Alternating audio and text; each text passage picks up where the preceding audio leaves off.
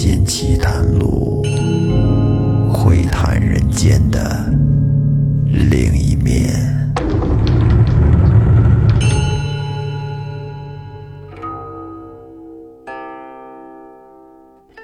甘罗发早，子牙迟。彭祖颜回，寿不齐。范丹贫穷，时重复，算来都是只争时。欢迎收听《民间奇谈录》，我是老岳。在前些日子呢，咱们上线过一期奇案，嗯，四命沉冤，一共是分了五期来说的。那么，经过这一段时间的听众反馈呢，我发现奇案类的节目还是比较受大家欢迎的，所以在后面我可能会尽量的多穿插一些关于奇案的题材。那么这一期呢，我给大家说一个非常有名的奇案，关于包公的包青天、包拯。这个小说是有出处的。同样是来自咱们之前说的比较多的明代文学家冯梦龙的《警世通言》中的一卷《三现身包龙图断冤》。那下面书开正文。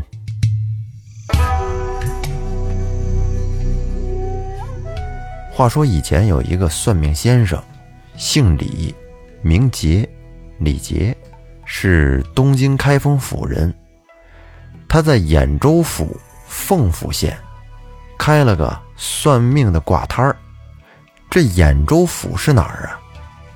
搁现在就是属于山东省济宁市，啊，山东的。他这挂摊儿弄得很气派，在前面用金纸糊了一把太阿宝剑，啊，一把大宝剑，底下并且还挂了一个招牌，上面写着。大宝剑五百一次，开玩笑，怎么可能那么贵呢？其实上面写的是“斩天下无学童生”，是什么意思呢？这句话可是很狂的，就是说要用这把宝剑斩尽天下没有什么真才实学却有人云亦云的人。换句话说，就是算命我最强。您听这口气多大呀？那么他算命就真的这么准吗？这么料事如神吗？这还是真的。这个先生他精通周易，善辨六人，占前相，辨识天文，观地理，明知风水，五星生肖，觉吉凶祸福如神，三命密谈，断成败兴衰四件。这一天，他跟街上出摊儿，把这大宝剑还有招牌五百一次全都挂上，这就上班营业。忽然就来了一个人，只见这个人头上系着条头巾，穿的干净利落的，腰间呢系着条丝绦，然后脚上穿着干鞋净袜，袖子里还装着一轴文字。这个人是谁呀？是凤福县第一办理文案的押司，姓孙，名文，是当地的一个官员。孙押司上前和李杰打了个招呼：“听说先生您在咱们这儿，就如活神仙一般，料事如神。那今天给我也算算吧。”李杰说：“不敢当，不敢当。”不知押司的生辰八字是怎样的？然后孙押司便和这算命先生说出了自己的生辰年月日。只见这算命先生跟那儿咔咔咔掐指一算，然后说：“你这命算不得呀。”孙押司一听这话，有点不高兴。哎，你这话说的。为什么我这命就算不得呀？算命先生说：“官人，你这命难算。”亚斯又问：“那你倒是说说，我这命怎么难算？官人，我劝你有酒不要买，护短不要问。押司说：“你这说什么呢？我没吃酒啊，而且也不护短。”算命先生又说：“那请你再说一遍出生的年月日时。”然后押司又跟他仔细的说了一遍生辰八字。这算命先生把卦式又补算了一遍，很为难的说：“官人，我看这卦不算也罢。”这会儿孙押司有点急了，说：“我不忌讳，你就只管跟我说就好了，是好是坏，我一人担着。”算命先生李杰很无奈，于是只好说道：“我是看你这卦象不好，这样，我给你写四句话在纸上。这四句是：白虎临身日，临身必有灾。不过明旦丑，亲族尽悲哀。”这孙押司看了。好诗好诗，不知此卦主什么灾祸呢？算命先生说：“实不敢隐瞒，卦已算出，官人要死。”孙押司听完之后笑了笑，不在意的说：“哦，那你倒是说说，我哪年要死？”你今年死，哼，那是今年的几月死？今年今月死，那是今年今月几日死？今年今月今日死，那是今日的什么时辰？是今年今月今日三更三点子时。孙亚斯听完李杰说的这些话，他觉得很可笑，也很荒唐。行，我这么跟你说，假如今天晚上我真的死了，那就算你算的灵啊。如果今天晚上我死不了，你看明天我怎么跟你算账，行不行？我给你挂摊砸了。算命先生说。如果你今夜不死，官人，你明日就可以来取下我这块招牌，用我的大宝剑斩了我的头。孙亚斯听李杰说的还挺自信，就感觉啊真晦气，不觉大怒，就伸手把李杰揪出了挂摊儿，要跟他理论理论。咱们说个题外话，这算命啊就是这样。如果要是说算的好还行，比方说说你过几天有一笔意外之财，或者说最近桃花运很旺盛，哎，这都是不错的，让人听了心情舒畅，开开心心。但是如果赶上一个有职业操守的算命先生，他跟你说你未来会有什么灾祸？那您说听了是不是有点堵心？多膈应啊！不知道还好，心里也没有什么负担，没有什么压力。这知道了反而跟个事儿似的。这孙亚斯不就是吗？你说这一天的好心情，被这算命的给打乱了。而这算命先生也是，只因会尽人间事，惹得闲愁满肚皮。而这时候。正好从县衙里边走出来几个公差，这几个人呢都认识孙亚斯，大家是同事。一出来看见孙亚斯跟这儿和一个算命先生揪起袄领子来了，便上前一块儿先把这架给劝住。得了得了得了，这是干什么呀？哎，消消气儿，消消气儿。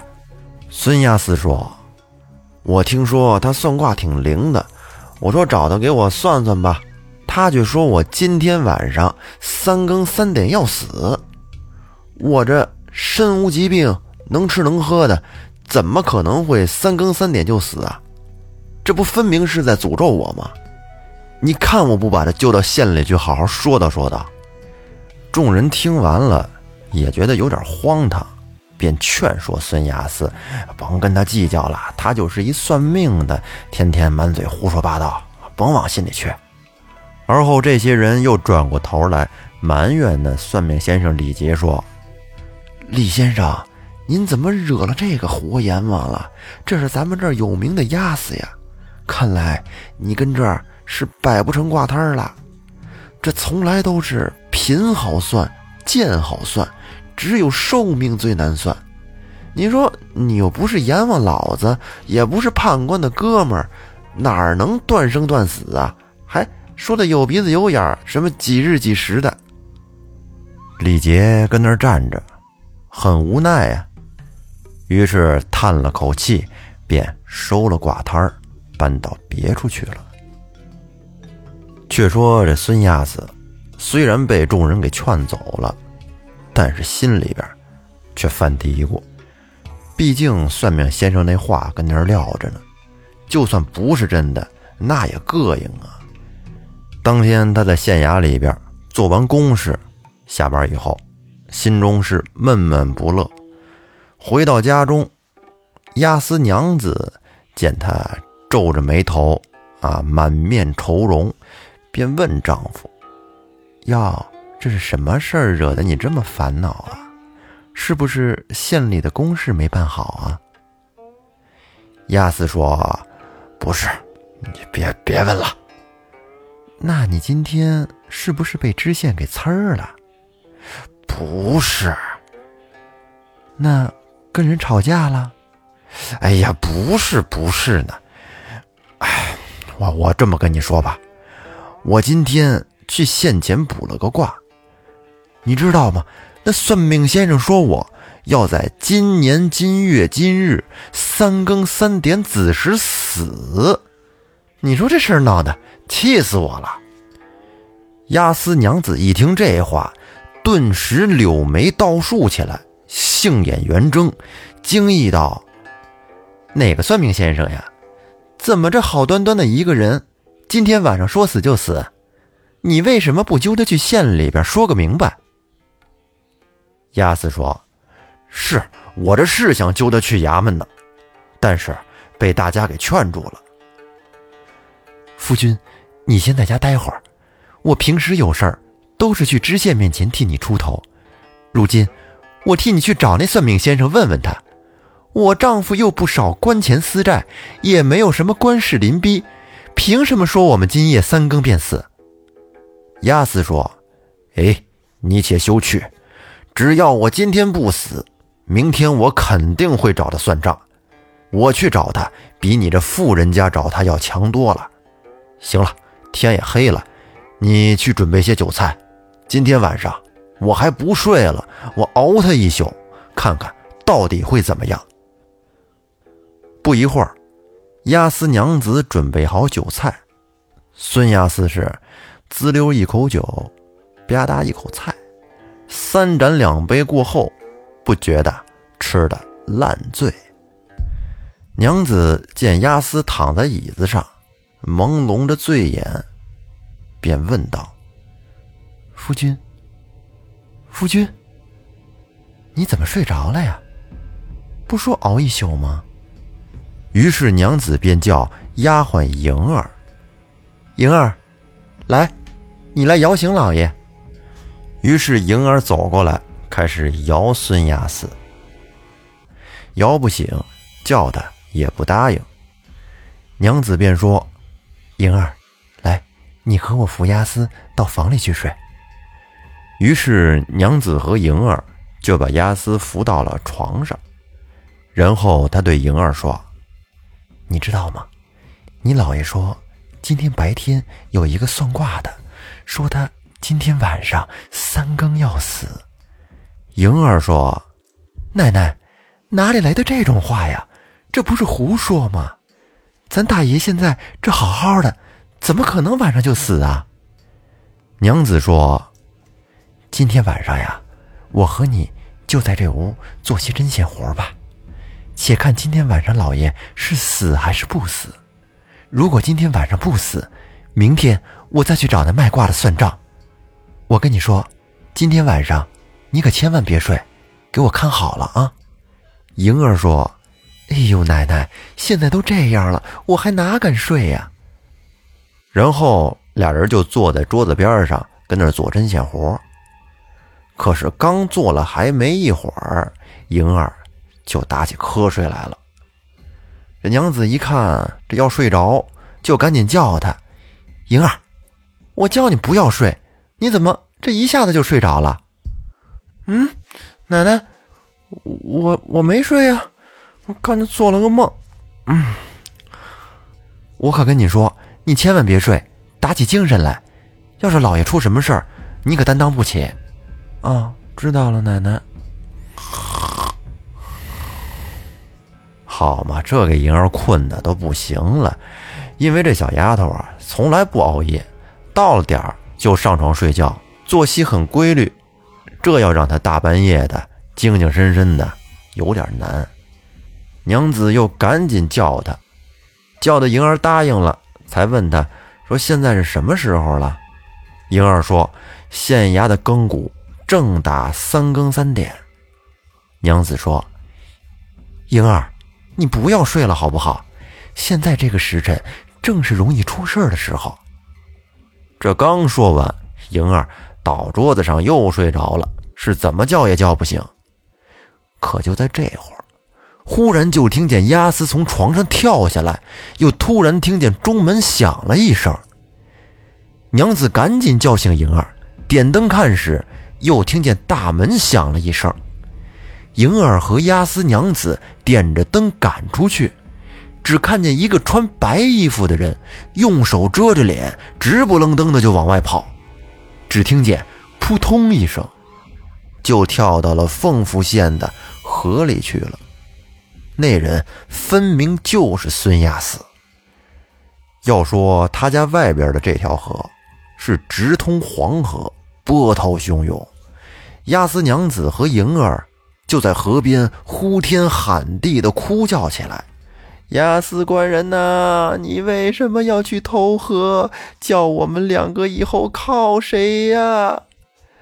他这一哭闹，就惊动了左邻右舍，一起都出来问长问短。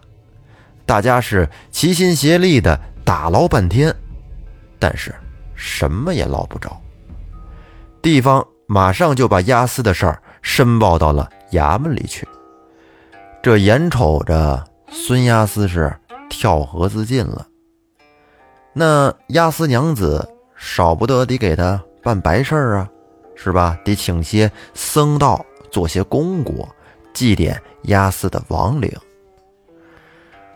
哎呀，这算命先生算的是真准，说他今天晚上三更死。他还真到了三更的时候去跳河，为什么呢？这里面会不会有什么蹊跷啊？那么欲知后事如何，咱们下期再说。欢迎您订阅专辑并关注主播复古宇航员，节目在更新的时候呢，您会第一时间收到提示。另外，您可以动动手指来到专辑页面。可以看到有一个分数，还有几颗小星星，希望您点进去给一个五星十分。反正咱们专辑也是免费的，我这不说多辛苦吧，但是也确实付出了不少精力。大家可以以这种方式来支持一下老岳。好，那我们下期再见，拜拜。